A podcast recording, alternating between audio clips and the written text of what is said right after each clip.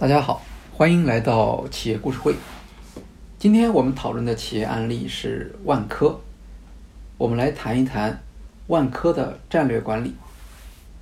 那么这个案例呢，会分成两个部分。在第一个部分里面，我们先谈一谈万科在王石时代的战略管理。那么在王石之后，郁亮时代的战略管理，我们会在另一个案例中和大家来讨论。万科是大家呃很熟悉的一家房地产公司，呃，它可以说是我们中国房地产的一个标杆企业，有非常高的品牌知名度，当然它的销售也非常好。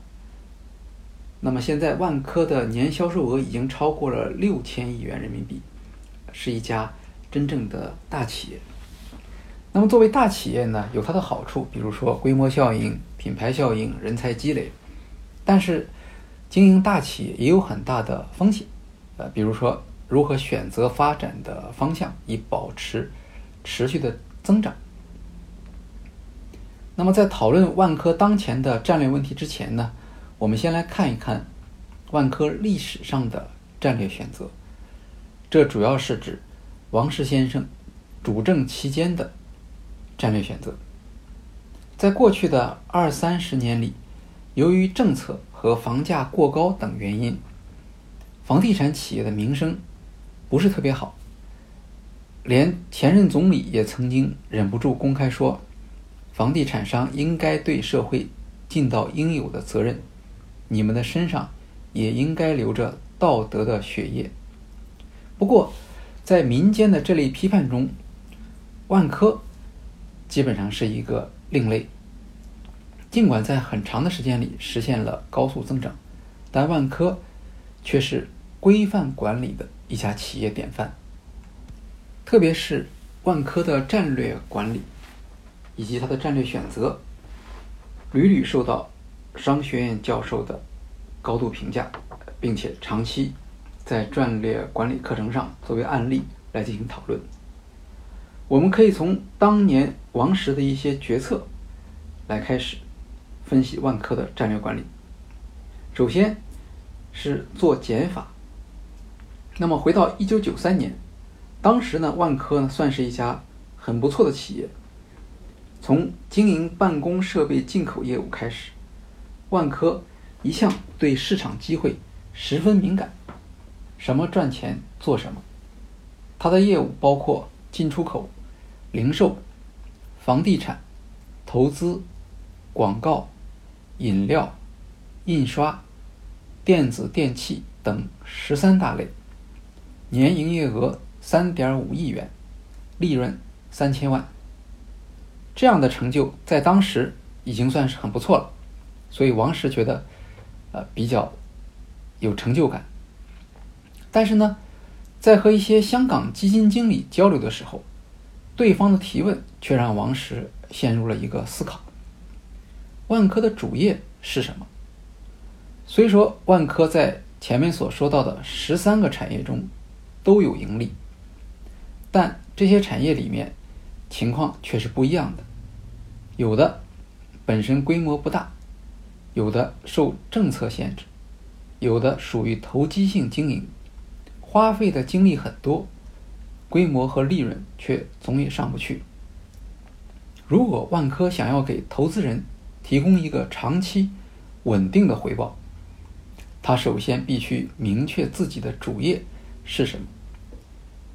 那么，也就是在这一年，万科高层决定选择房地产业作为自己的主业。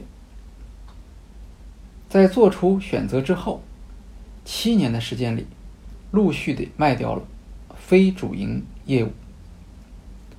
万科所卖出的不仅包括。经营状况一般的企业，还包括了当时一些非常著名的品牌，比如占全国市场百分之四十份额的扬声器厂，当时国内最大的蒸馏水厂怡宝矿泉水，这个品牌今天仍然是一个一线品牌。生意兴隆的万家超市，那么这种不合常理的做法，当时在企业界引起了。轰动。实际上，当时万科在地产和零售之间还是有所犹豫的，因为从全球经验来看，零售的潜力大于房地产。比如，像沃尔玛这样的大型零售商，在全球五百强里面经常排名第一，哎，可是你很少听说哪家房地产公司有这么高的排名。不过呢，当时万科百分之八十五的资源是在房地产。并且在上市公司里面已经做到了排名第一，而万家超市在行业内的排名却只有第十三名，所以万科还是决定选择自己更擅长的房地产业务。这个战略取得了显著的成效。到一九九八年的时候，也就是万科做出集中所有的资源于房地产开发。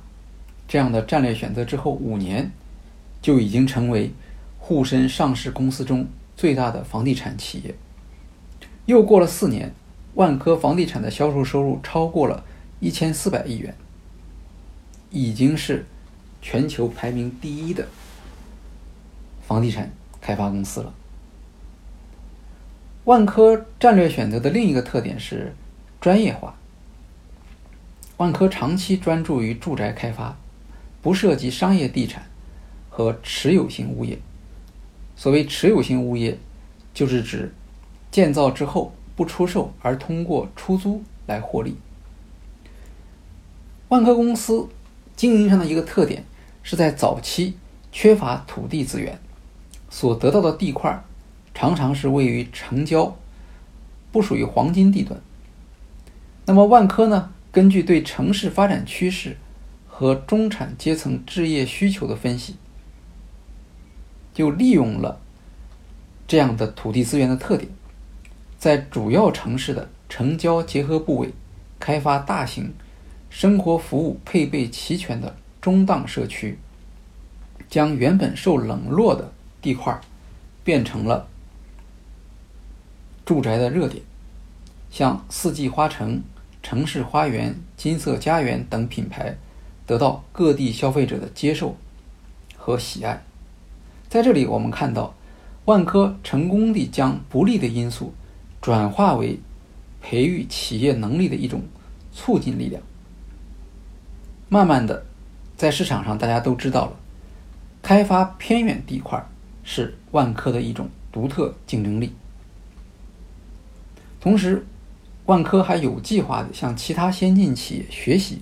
专业化的技术，例如向索尼学习服务，以提供国内最好的物业服务；向日本企业前田建设学习施工管理；向香港新鸿基集团学习质量管理和客户服务；向美国帕尔迪公司学习客户管理；向香港领汇学社区商业；向新加坡凯德学习商业地产开发。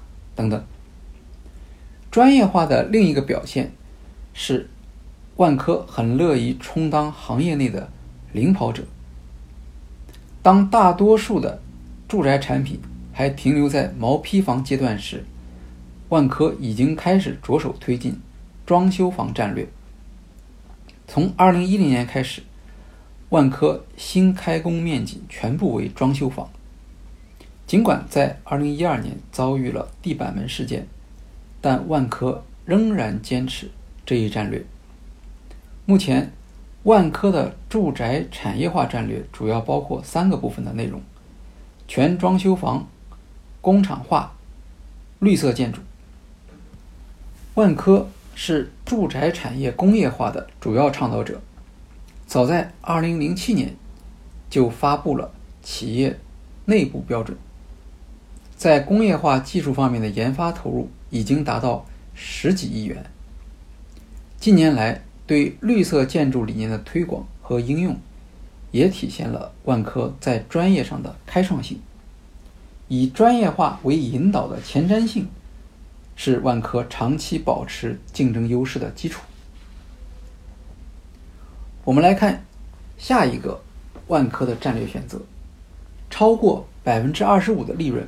不做房地产项目的利润曾经一度非常高，在二十世纪九十年代初期，房地产市场流传着一句话，叫做“低于百分之四十的利润不做”。王石却在一九九二年明确表示，万科将重点开发面向城市居民、利润不高于百分之二十五的中档民居。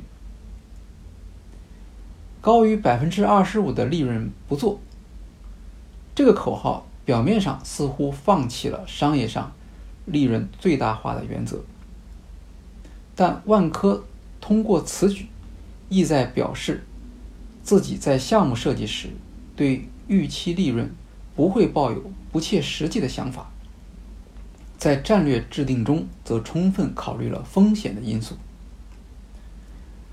在此后的宏观调控中，房地产市场只赚不赔的神话被打破，许多谋求暴利的开发商陷入困难，而万科基于城市白领阶层购买力的低利润预期的城市花园系列却进展顺利。这一原则加上万科不行贿的保证，为万科赢得了有社会责任的。企业声誉，在我们之前谈到的香港基金经理对万科的质疑中，一个主要的点就是万科的业务特别庞杂，不能简单清楚的说明它的主业。